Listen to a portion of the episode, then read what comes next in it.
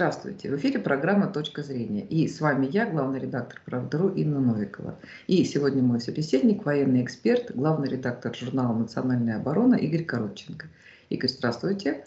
И а, давайте мы с вами начнем а, а, нашу вот еженедельную беседу по важным военным и не только военным событиям с вашей вот а, с вчерашней новости. Это большая, большой разговор с президентом а, Лукашенко, который прошел в в Минске, в том же Дворце независимости, где и э, Минские соглашения заключались. И а, вот мы перед эфиром говорили, вы сказали, что а, в 8 часов а, шел разговор, то есть это он прям Лукашенко переплюнул нашего президента, потому что у нас традиционно это все-таки 4-5 часов. 8 часов такой хороший полный рабочий день. И хотела бы спросить ваши впечатления об этой встрече и а, Э, ну, на самом деле Лукашенко говорил и о Крыме, говорил и о Донбассе, и комментировал заявления э, Зеленского, достаточно, ну, в общем, фашистующие. Да, вот расскажите ваши впечатления, что вам показалось значимым, значимым, и я так понимаю, что вы какие-то вопросы тоже задали президенту Беларуси. Вот, тоже интересно. Да, здравствуйте. Безусловно, с большим интересом присутствовал и задал вопросы в ходе большого разговора с президентом Александром Лукашенко. Встреча была знаковая, потому что помним, как год назад на улицах Минска оппозиция попыталась методами цветной революции сместить действующую власть и не признать результаты прошедших год назад президентских выборов, на которых победил Лукашенко. Но мы помним, что а, Запад сделал ставку на Светлану Тихановскую – которую начали раскручивать в качестве альтернативы Лукашенко. То есть включился весь механизм, вот то, что мы называем цветными революциями. Причем была масштабная попытка государственного переворота. И для нас это была очень чувствительная и больная тема, потому что потеряв Украину, потеряв еще ряд постсоветских государств, потеря Белоруссии и дальнейшее ее движение в сторону Запада и НАТО, а это произошло бы неизбежно, если бы Лукашенко сместили, а, была бы для России абсолютно катастрофическая по своим возможным военным и геополитическим последствиям. А такая угроза потери существовала, потому что активное ядро протестующих, ну, там где-то несколько десятков тысяч человек, идейно мотивированных на западные деньги, при очень активной поддержке целого ряда западных государств попытались разыграть классическую цветную революцию. Вопрос стоял одно время очень в один из периодов вот этих событий очень остро. То есть или-или. Помним знаменитый кадр Александра Лукашенко с автоматом в руках, который заявил, что он конституционно избранный президент, и власть а, западным наймитам он не отдаст, если будут штурмовать э, его резиденцию, он готов принять бой и, если надо, погибнуть. А, сразу была аналогия с Сальвадором Альенда, помню, Чили, государственный переворот 1973 года, а, штурм дворца Ла Манеда и гибель Сальвадора Альенда, который до последнего отстреливался от мятежников. Здесь армия, надо сказать, белорусская и силовики сохранили верность президенту Лукашенко, но ситуация была критичная. И вот как бы год спустя вот состоялся этот большой разговор, и, конечно, на контрасте очень многие вещи очень хорошо были заметны. Ну, во-первых, Минск был э, абсолютно свободен от любой символики присутствия каких-либо оппозиционных сил. Их просто не было. Очень спокойный, тихий, зеленый, ухоженный город с таким спокойным ритмом. Вообще Минск, Белоруссия производит очень приятное впечатление – как известно, Лукашенко лично вникает во все проблемы, вплоть до того, что проезжая по улице, увидев какой-то недостаток, он может очень жестко отреагировать и моментально, э, собственно, дорожные службы, там, и коммунальные тут же реагируют на замечания. Поэтому в целом даже вот подлетая к Минску, видишь, насколько ухожена страна, ровные квадраты полей, которые обрабатываются, поселки, деревни, города, дороги, все в очень хорошем состоянии, прямо скажу. Ну и уровень коррупции минимален, работает КГБ, МВД, там очень жесткая расправа там, за взятку там, в 500 долларов, да, даже за 200 долларов. Можно всесть всерьез и надолго. Поэтому система образующей государственной коррупции, ну или все проникающей коррупции в Беларуси нет. В этом плане страна, конечно, выглядит достаточно хорошо. Ну, а сам Лукашенко действительно устроил рекорд, определенные 8 часов непрерывных ответов на вопросы. Сделал очень короткое вступление, а дальше отвечал на вопросы как западных, так и российских, белорусских журналистов, экспертов. Получился достаточно насыщенный диалог. Я бы выделил главное. Вот что я лично, ну, я человек искушенный, прошел через многие мероприятия. Меня Лукашенко произвел очень хорошее впечатление адекватный, конечно, излишне эмоционален.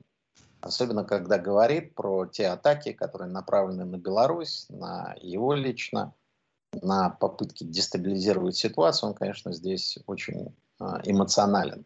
На мой взгляд, излишне эмоционален, потому что ну, он показывает то, что вот эти методы информационных операций в определенной степени как бы ну, действуют на него.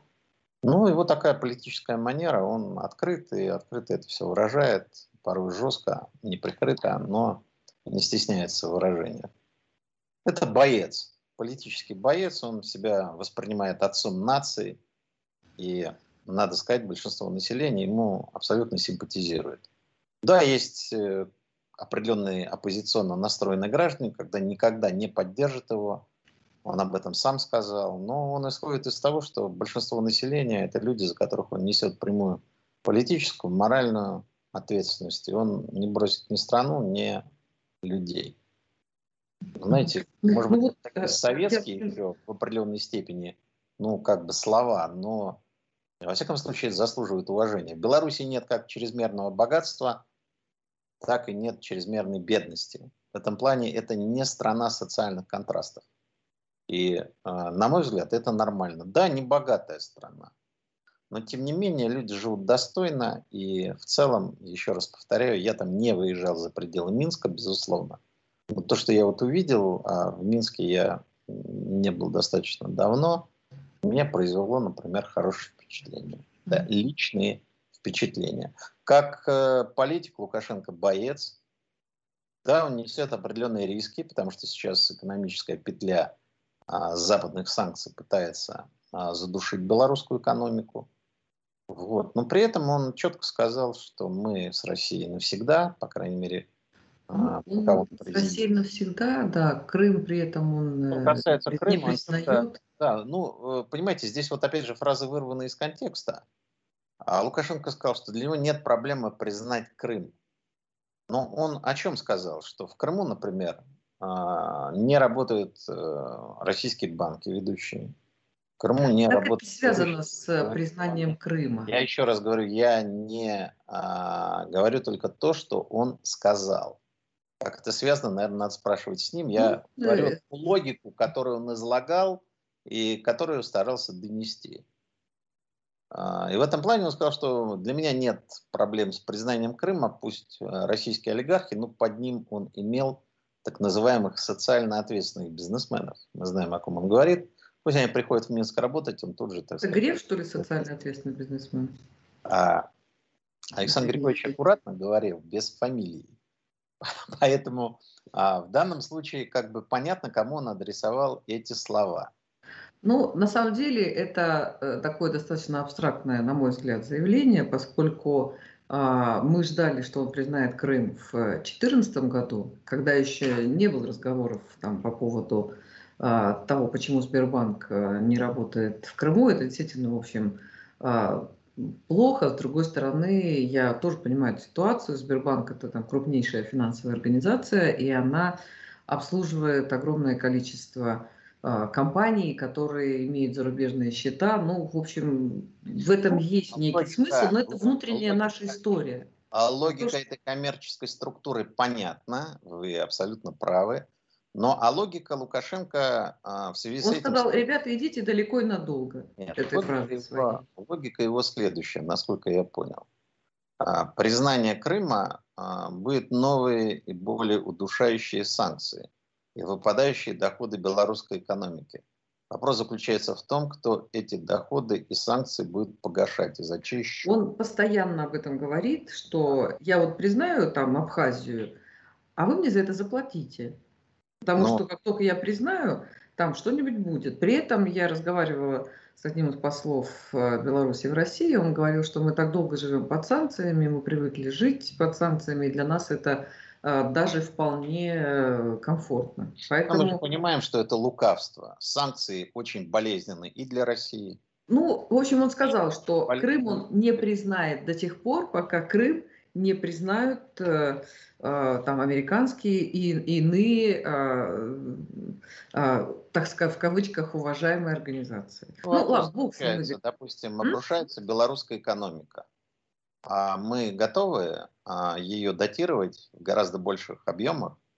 Ну, и когда Лукашенко скажет, что Белоруссия является частью России, что он неоднократно обещал, то тогда это мы можем то же самое послать ответный мяч да, вот э, как только ты выполнишь то, что ты обещал, и мы сразу же... Я думаю, что вот этот вопрос надо решать на пути экономической интеграции и достижения определенных политических соглашений.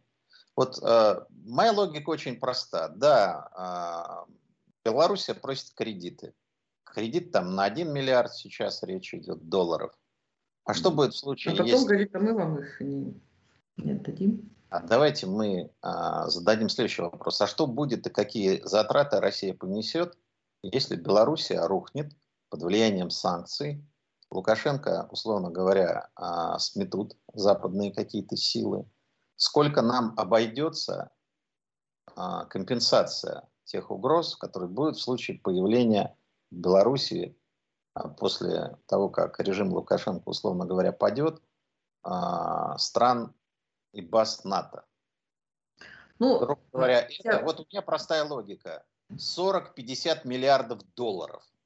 Цена вопроса.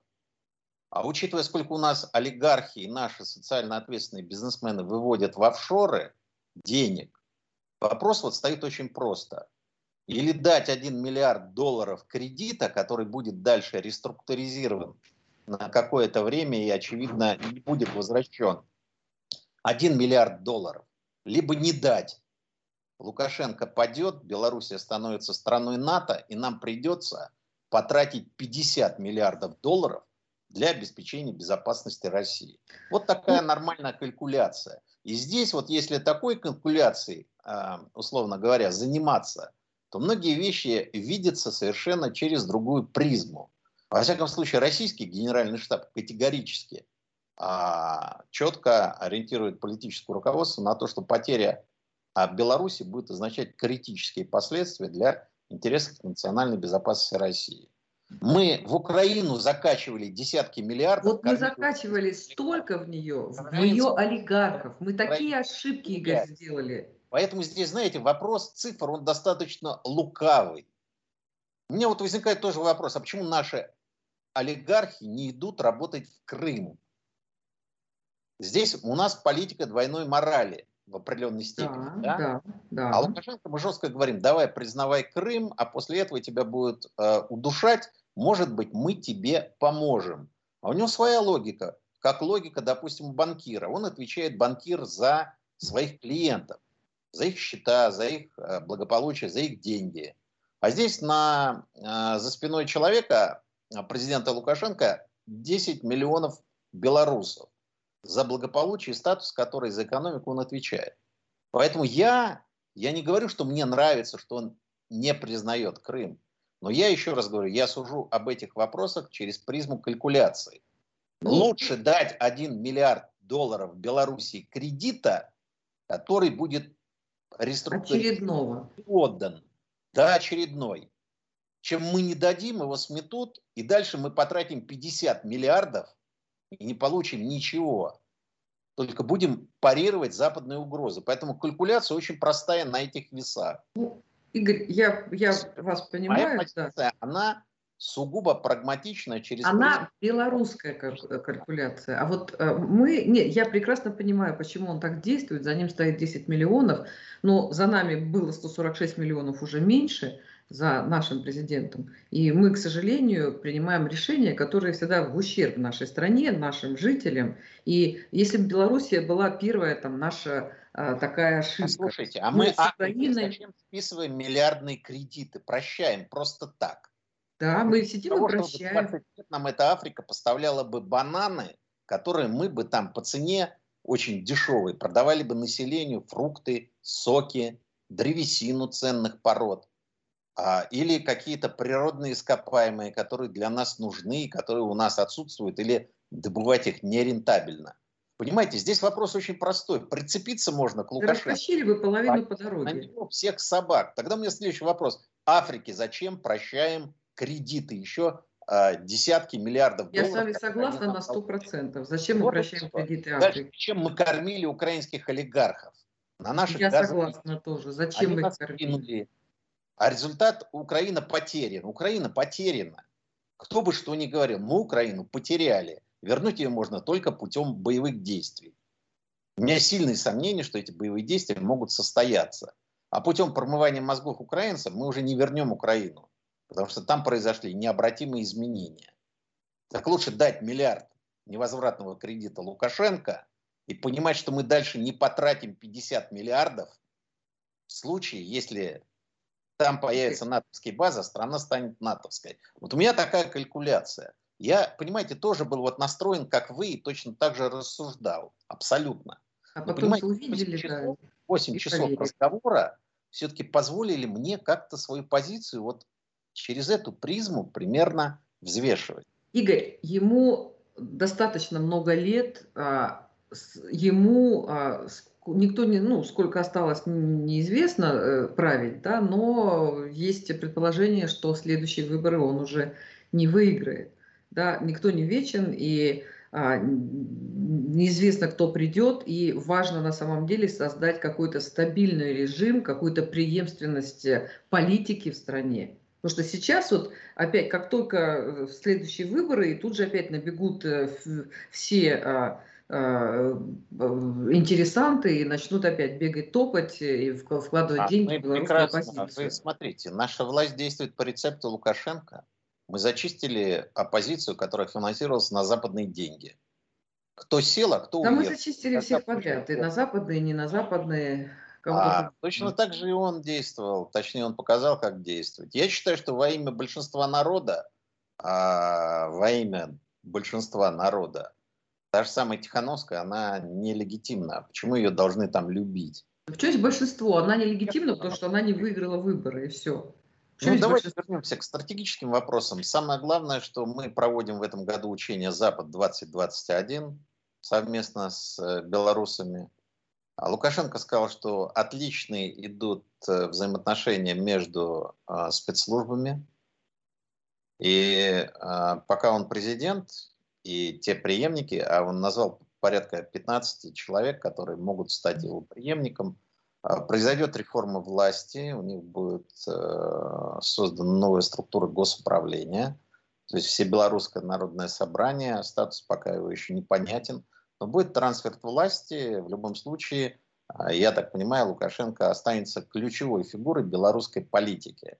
Что касается его физического состояния, ну 8, человек, 8 часов человек смог ну, отвечать да. достаточно уверенно и авторитетно на вопросы.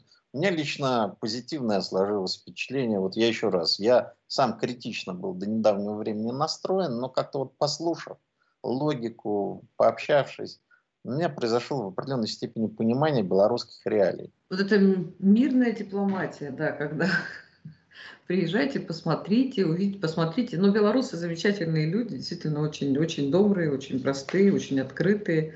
Э, их невозможно не, не любить, не уважать. Э, ну, как бы... Поэтому в этом плане, вы знаете, я вот прагматик. И что лучше?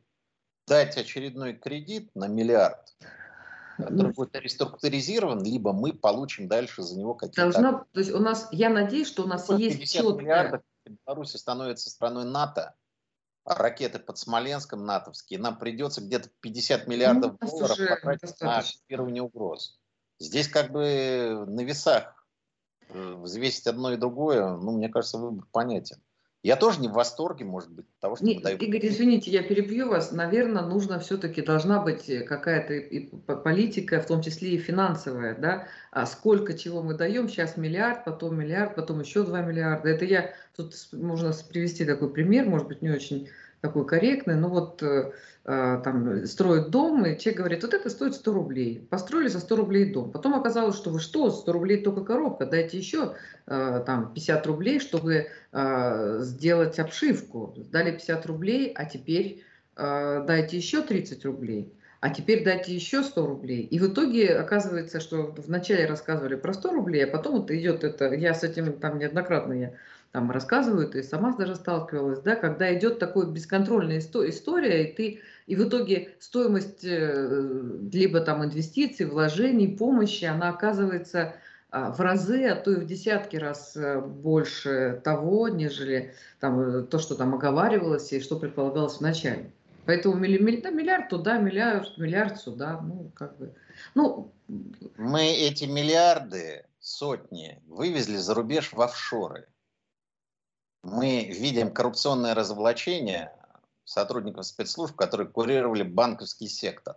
На самом деле они закрывали глаза на массовый вывод денег из-за рубежа. Поэтому, да, они можно... закрывали глаза, и сейчас все эти... Лукашенко. Но я еще раз говорю, я вот за 8 часов, вот послушав, все взвесив, подумав, а, я считаю, что это наш стратегический союзник.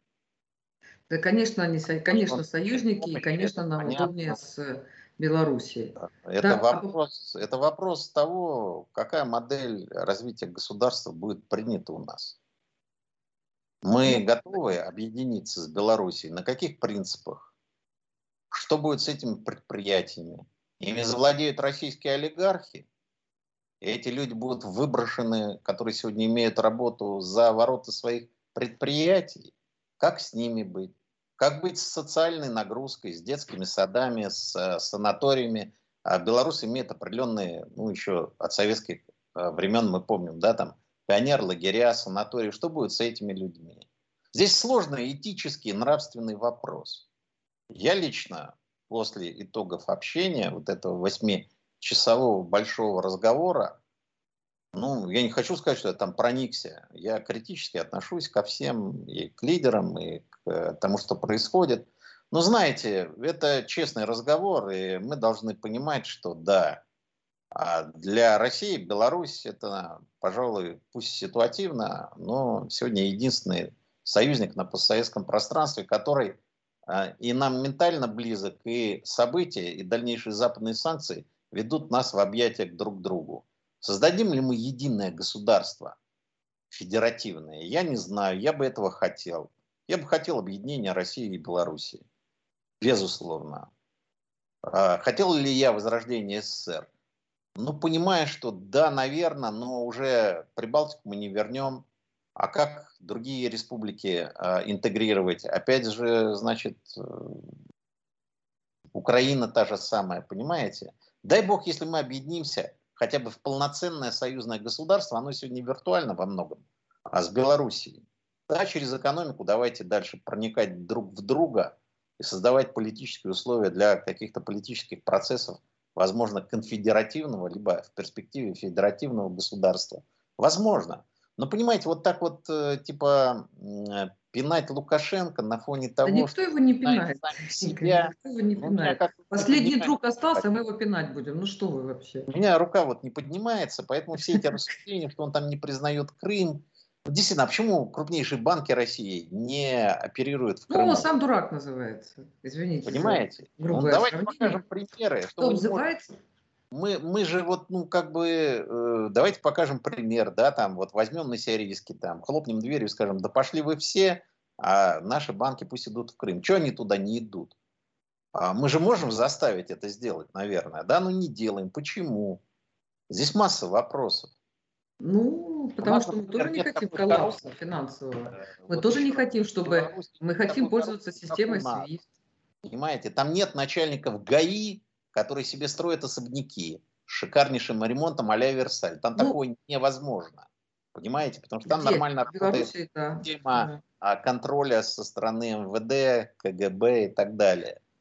Там, в принципе, социально Ну, знаете, удивительно то, что э, если перейти на Россию... Ночуют на улицах, понимаете? Поэтому... Ну, Игорь, я все поняла по поводу Беларуси, да, по поводу ГАИ, только маленький комментарий, что удивительно, что у нас Тамбовская и Ростовская области, там начальники ГАИ, оказалось, что у них какие-то шикарные, там много денег и шикарные апартаменты. Знаете, я думаю, у нас Это, по-моему, вся Россия.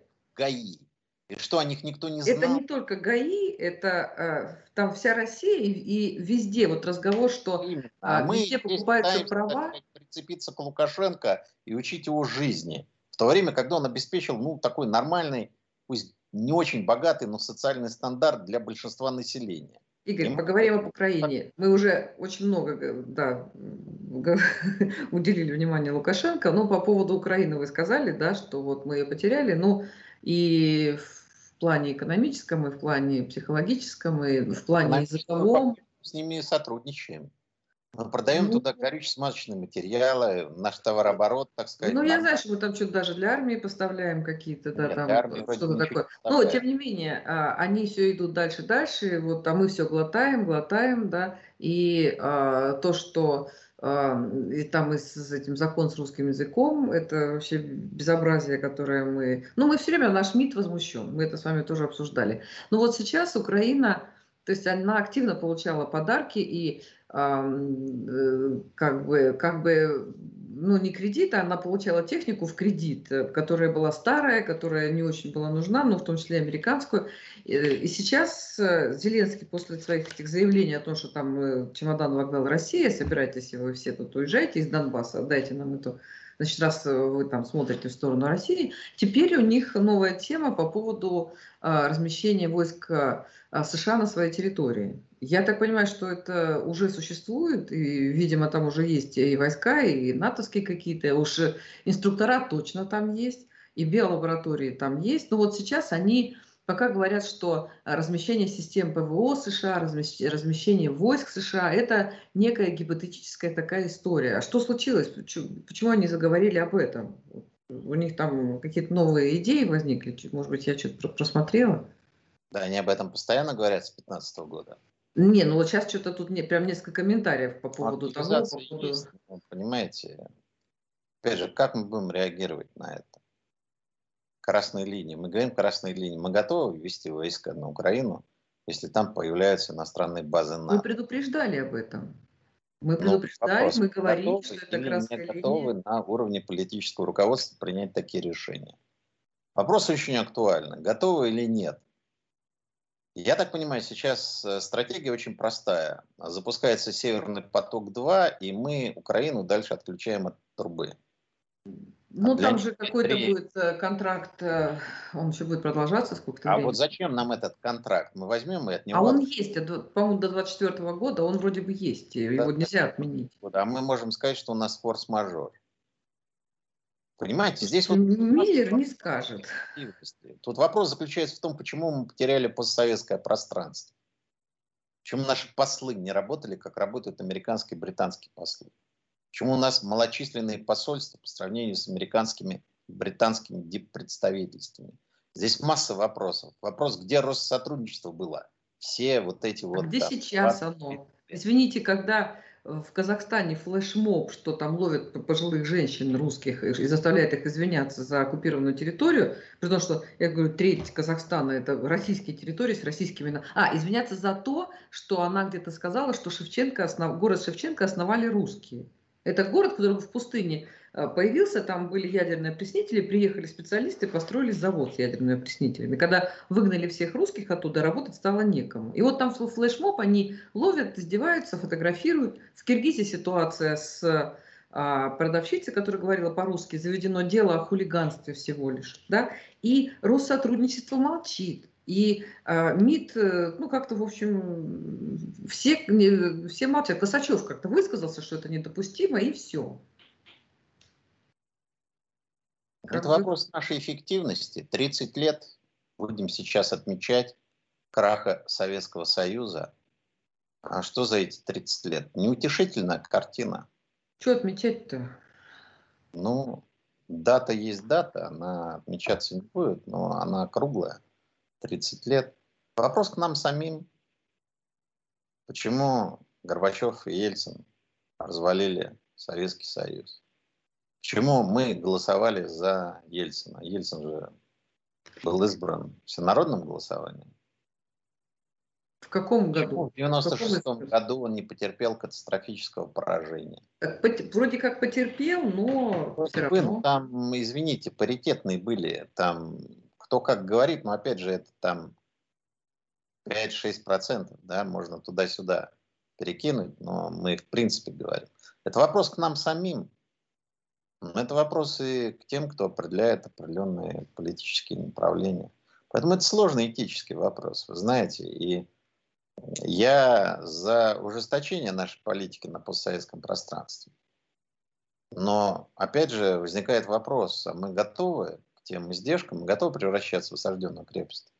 Мы готовы к тому, что санкции НАТО а, и США будут таковы, что нам придется а, забыть об использовании Боингов и Airbusов. Нас отключат от Свифта. Или все-таки надо проводить такую политику балансирования, не переходить за те границы, которые могут быть для нас критичны, но при этом двигаться вперед, развиваться и создавать какие-то новые вещи. Здесь очень сложные вопросы, вы знаете. Это качество государственного аппарата и качество людей, которые занимают те или иные позиции. Качество управленцев, и это следствие того, что уже значительная часть руководителей относится к тому поколению, которое сдавало ЕГЭ. Или мы здесь познаем, что целый ряд э, наших высокопоставленных чиновников, новый факт, да, оказывается, имеют недвижимость в Великобритании, а члены их семей чуть ли не виды на жительство. И виды на жительство, и гражданство, Люди и вот эти все поправки, ничего не изменили. государственные должности. И сейчас это все продолжается. Ничего не изменилось. Нам самим.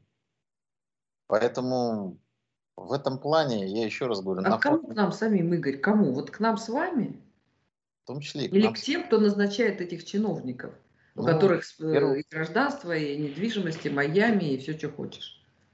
Вопрос спецслужбы дают такую информацию?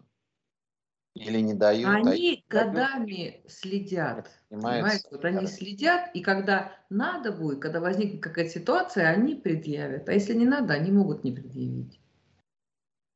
Поэтому я и говорю, что, конечно, можно легко пинать там Александра Григорьевича Лукашенко, но, может быть, нам начать сначала с нас самих, наведения порядка в нашей стране, а требовать каких-то повышенных планок э, к нашим союзникам немногочисленным. Тогда нам вообще никуда лезть не надо. И, и никому вообще, надо, и никому надо, вообще никуда лезть не надо. Для нас главный критический момент, я считаю, это все-таки, это не упустить будущее поколение, Шойгу об этом сказал, идет изменение уже, понимаете, эти люди, молодежь или там молодые люди в 30 лет, они там через 10-20 лет придут на ключевые государственные должности. Да уже пришли. Мы уже готовы. пришли. У нас губернаторы 30-летние. Игорь, вы о чем? Реагировать. Насколько эффективны губернаторы? Здесь, я говорю, масса вопросов. Это вопросы национальной безопасности. Я считаю, что все вообще, всю проблематику, о чем мы с вами говорим, надо рассматривать через а, проблему национальной безопасности, через призму национальной безопасности. Украину, я считаю, мы должны жестко реагировать, надо отключать их от трубы, как только будет построен Северный поток-2, и дальше экономическими методами принуждать их менять модель э, отношений с Россией.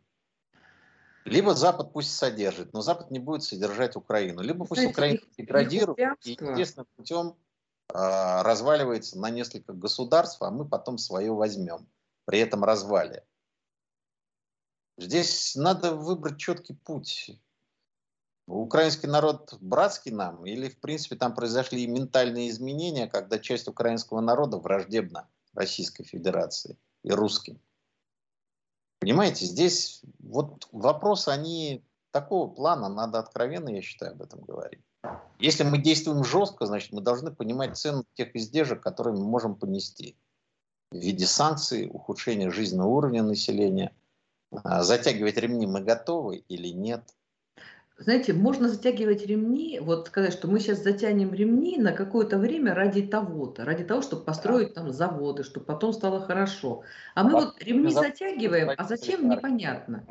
Потом пересчитываем, у нас Росстат пересчитал, ну, как теперь считать бедных? У нас бедных сразу был 21 миллион, стало 17 миллионов. Просто надо правильно считать. Понимаете? И все. Поэтому у нас только затягивание ремней без э, понимания, зачем это нужно. В то же время важно понимать, что разрушение государства приведет нас к еще большим бедам и к э, критической ситуации. Поэтому нельзя разрушать государство. А, надо его улучшать. Да, надо, может быть, проводить э, чистки в нормальном плане, не как в 1937-м, хотя иногда многие говорят, что и надо как в 1937-м проводить чистки. А, борьба с коррупцией. У нас коррупционеры зачастую уезжают, а потом против них возбуждают уголовные дела. Здесь масса вопросов. Это модель развития страны, а, готовность людей. Ну, посмотрим, чем кончатся сейчас вот выборы в Государственную Думу. Это тоже будет в определенной степени индикатор настроя общества. Ну, с учетом Я, вот этой электронной системы сказать, голосования... Давать, давать свою страну на откуп. Либералам нам нельзя. Приведет нас э, просто в исторический и цивилизационный тупик. Но в то же время, если мы говорим, что угроза есть обществу, ну давайте тогда менять программные э, принципы, например, телевидение, зачем показывать совершенно пошлые вот эти бытовые шоу, а, где там очередная любовница рассказывает, от кого она там родила либо не родила. Это идет оболванивание, обыдление народа. Может быть, имеется, э, вот лучше пока... Теперь оно идет 20 лет, если не больше. Ну, об этом и речь. Это, речь. это оно идет, еще помните, была такая а, программа «Окна».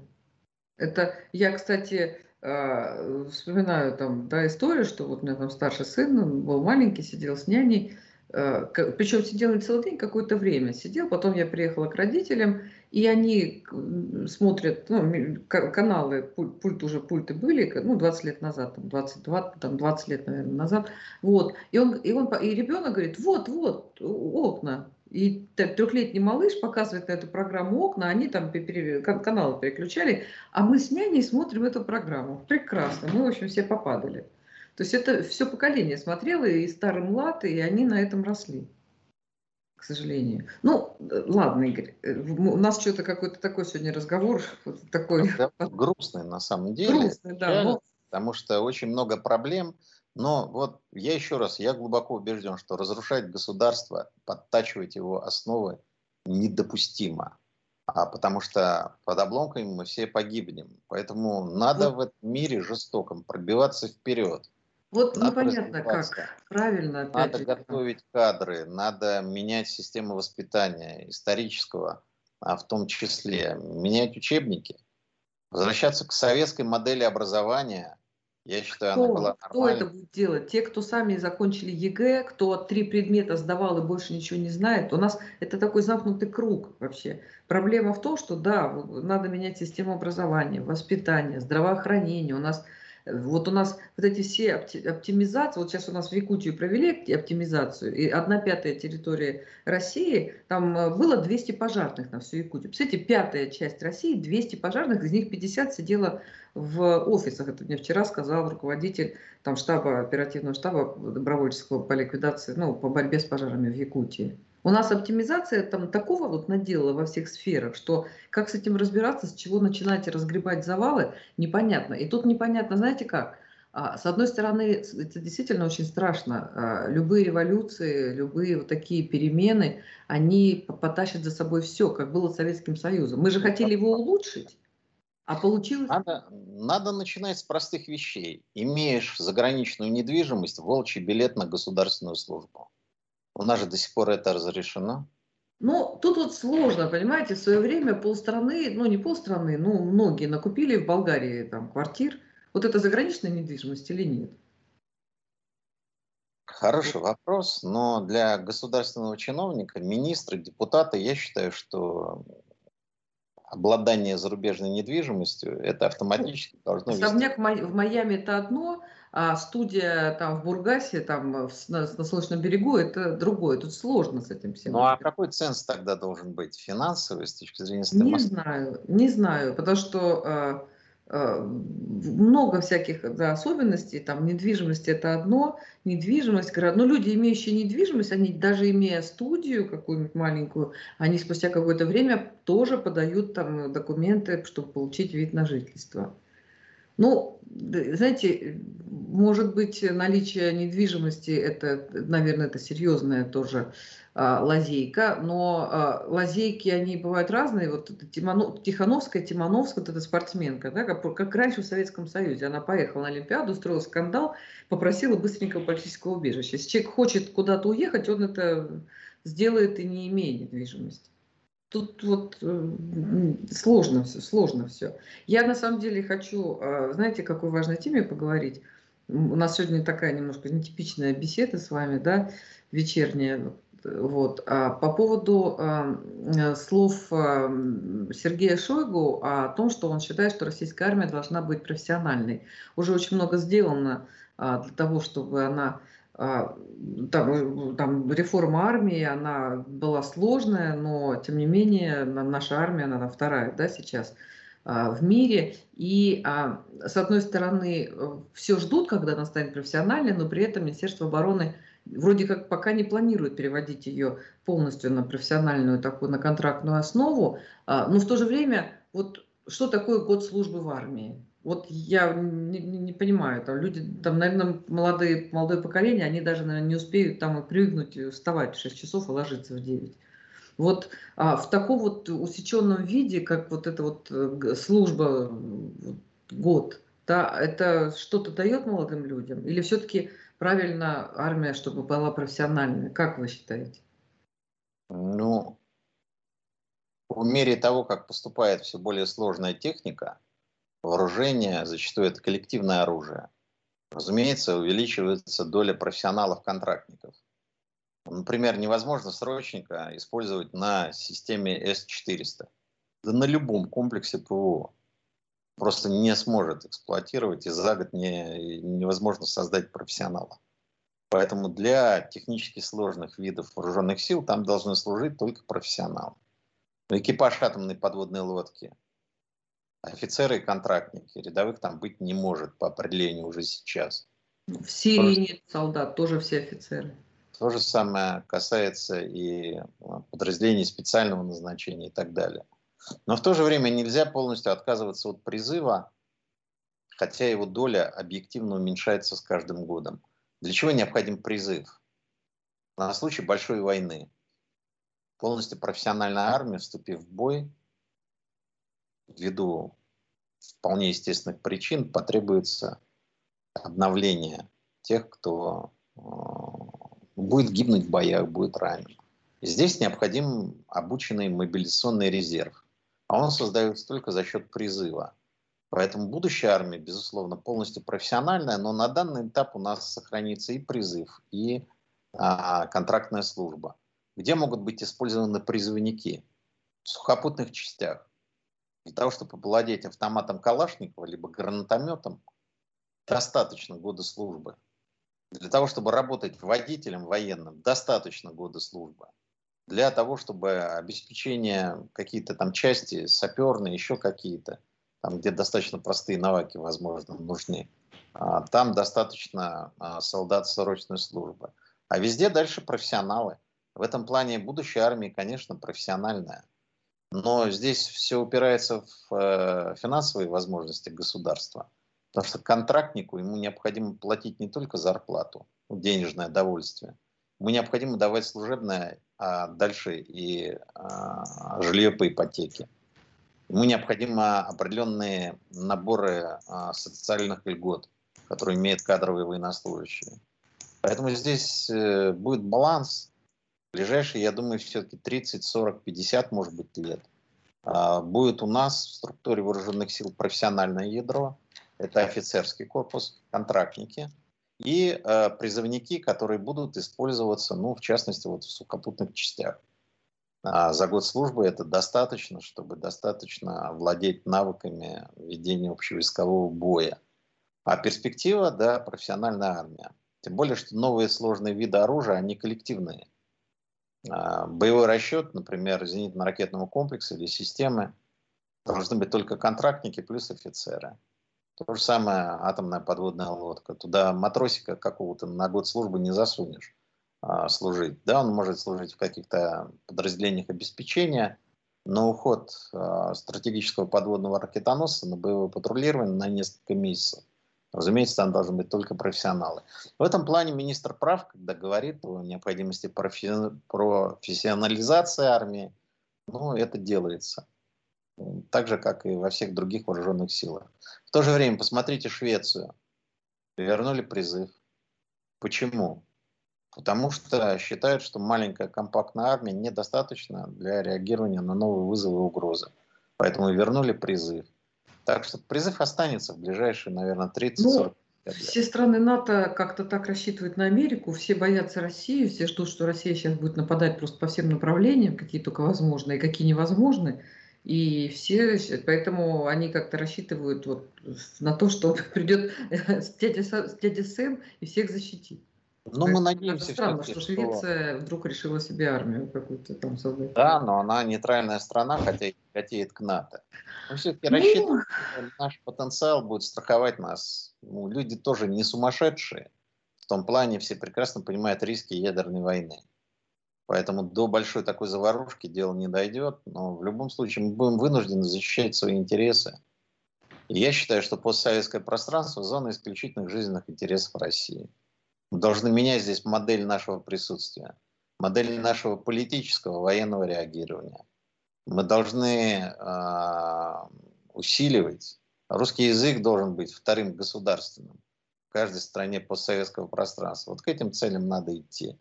Готовы ли мы это реализовать? Ну, вопрос, как говорится, дискуссионный. Спасибо, Игорь, большое.